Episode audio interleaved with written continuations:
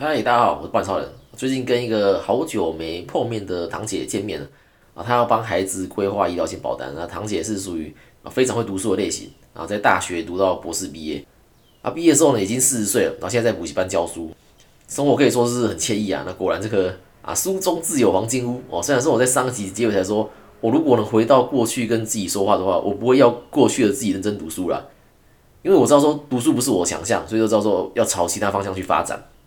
堂姐一直到博士毕业才决定怀孕生小孩，那后来也生了一个女儿啊，因为她当时她认为她自己只会有一个孩子，所以她就帮这个女儿存了一张呃年缴三十万的储蓄险哦。我在之前的节目也有提到她过了，只是到当时我没有说故事的主角就是我堂姐啊，因为我们好久没有见面了，然后联络上的时候呢，只有用电话跟文字聊天，然后我就大概了解一下她的状况啊，也有提到说帮孩子存钱是好事，但是要被保人多说孩子，我认为有其他更好的规划方式啊。那这次见面的时候，我又在当面跟他讲了一次给他听。那我说你一年存三十万，对，六年总存一百八十万，很棒。那女儿以后一定会感谢妈妈说帮自己存钱。那可是说，因为要保人、被保人的名字都是女儿的名字嘛。那女儿满二十岁的时候，她就可以自己到保险公司把钱领出来，就把保单解约了，然后把钱领出来。那如果说一年要存三十万的话，我会选择存在妈妈身上，对，也就是这个堂姐身上。所以这样有两个好处嘛。第一个就是这笔钱可以让堂姐自己控制，直到身故前。而且她可以随时去改受益人，爱给谁就给谁。那第二个是这笔钱会放大，对，同样一百八十万可以放大成三百六十万、五百四十万，或者说七百二十万都有可能。对，看几岁身故不一定。那领到这笔身故金的女儿也不用缴税，对，因为要保人跟受益人不同人，那每一申报户就有三三三零万的免税额。那这个三三零万呢，明年会调高到三千七百四十万，对，三七四零万。那政府给这么多免税额都还没用完，你怎么就在做赠与呢？用赠与的话，第一，你的资产不会被放大嘛？你一百八十万，就还是一百八十万，会因为保单的宣告还有预定利率变多，没错，但是绝对没有身故金多啦。第二是还有被女儿擅自领出来花掉的风险。那讲到这个时候，堂姐是她就比较感兴趣啊，因为堂姐跟姐夫的收入是很不错的，这夫妻俩的所得税是要缴百分之三十这个集聚啊，所以是很在意缴税这个话题。那我也问堂姐说，哎，难道不会担心说女儿长大后就自己把钱拿出来随便花掉吗？哎，我蛮意外的是，堂姐说她完全不担心。对，她说她这个本来就是要给她女儿的，女儿要怎么用这笔钱，她都不会有意见。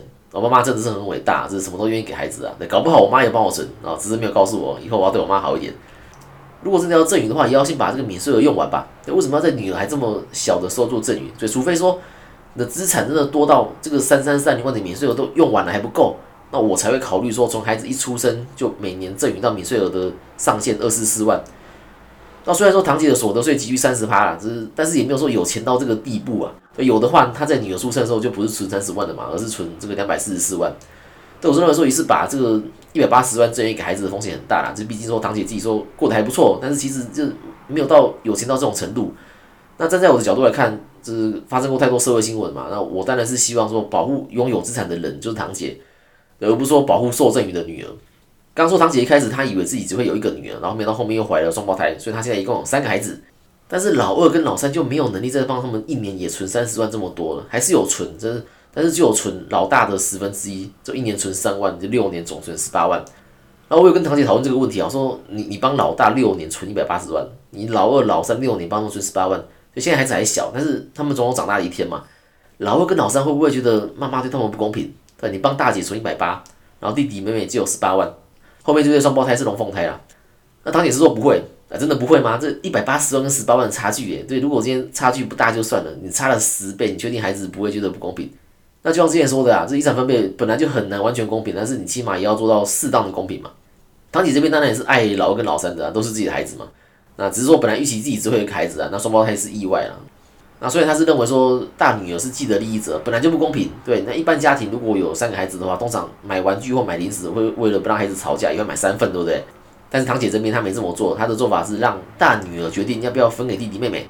她也告诉弟弟妹妹说，诶，要是大姐没有分给你们的话，那本来就是她的东西，你不能要求姐姐要让给你。从小用教育也是减少日后争吵的一个方式啊。那还有就是我提到的受益人可以变更这个方式的时候，诶，堂姐也有不同的看法。她觉得说，如果把要被保人都做他自己，然后受益人填孩子的话，的确也是可以随时变更受益人，然后看他给谁就给谁。但是这样做的话，当姐他认为说有一种好像在呃拿钱在办胁迫的方式，告诉孩子说哦你要对我好一点，对，要是对我不好哦就改受益人。对他就有说用这种方式不太好了，对，虽然没有跟孩子明讲，但孩子也会感受到就是。那这个堂姐这边是很大爱的，她觉得说，就算孩子长大后呢，拿他的钱不照顾他也没关系，对他不想要拖累自己的小孩。那只是每个人立场不同啦，就像前面讲的，我的立场是我是想要保护资产的拥有人，对，确保他的生活不会被改变。那虽然说不想拖累孩子这个想法对孩子是好的，但是这也不能被孩子拖累自己的生活吧？对，每个想法不同啦。那这边就是分享不同的想法给大家参考。好，回到主题来讲，这个换工作没告知保险公司，发生意外会理赔吗？那先说答案是会理赔，但是会打折。对，可是这个换的工作的职业等级是拒保的话呢？哎，那就不会赔。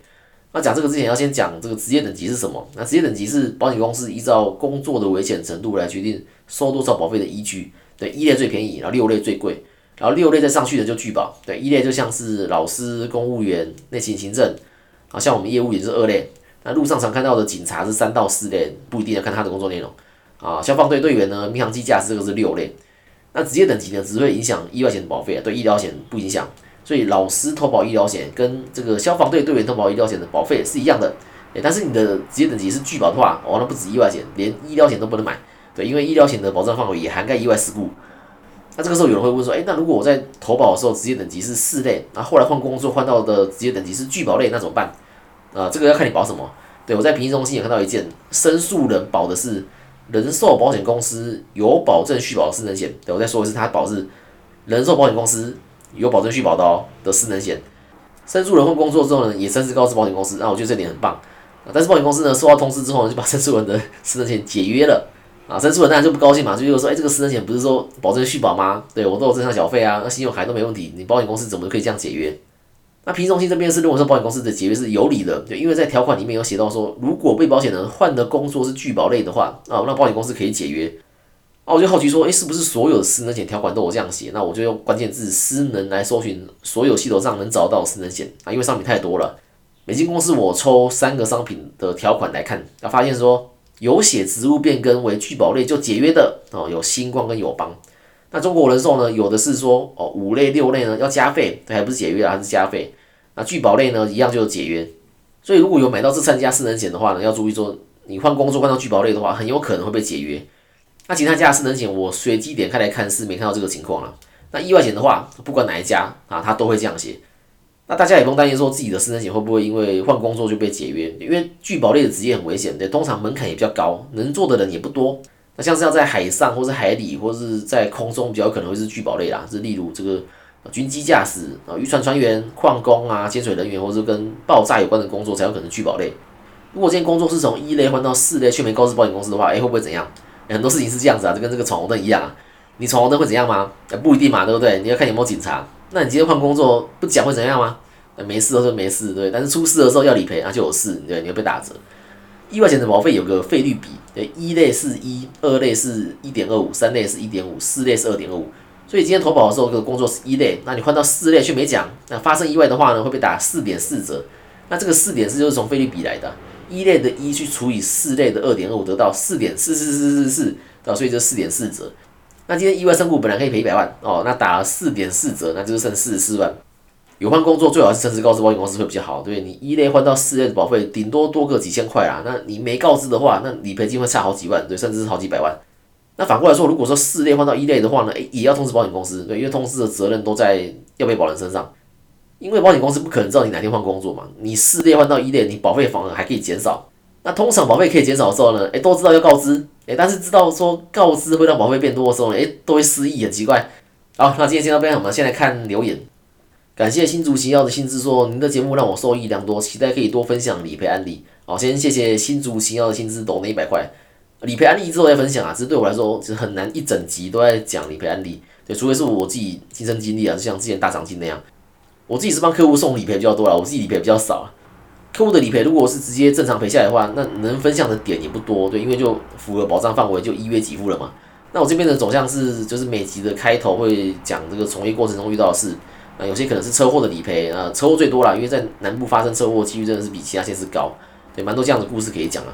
之前也有提到，最近在处理一件尿失禁的理赔，啊，台湾人寿呢就直接赔了，非常优秀。啊，中国人寿呢说这个手术不是在住院的时候实施的，所以不赔。那我的业务联系函呢已经在上礼拜送出去了，目前在等消息啊。有些理赔申请，我是觉得说有有道德风险啊，当然我不会去乱教客户。可是客户自己上网查一查到，不过就跟我没关系啊。像之前的割包皮，对，网络上都在传说哦，要去哪间诊所割，然后自己赔多少钱这样，哦，这种事情我都不会主动传。对，因为网络上传的那几间诊所都有问题啊，就是就是龟头没发炎，你可以写发炎，然后让割包皮变成必要的行为可以理赔。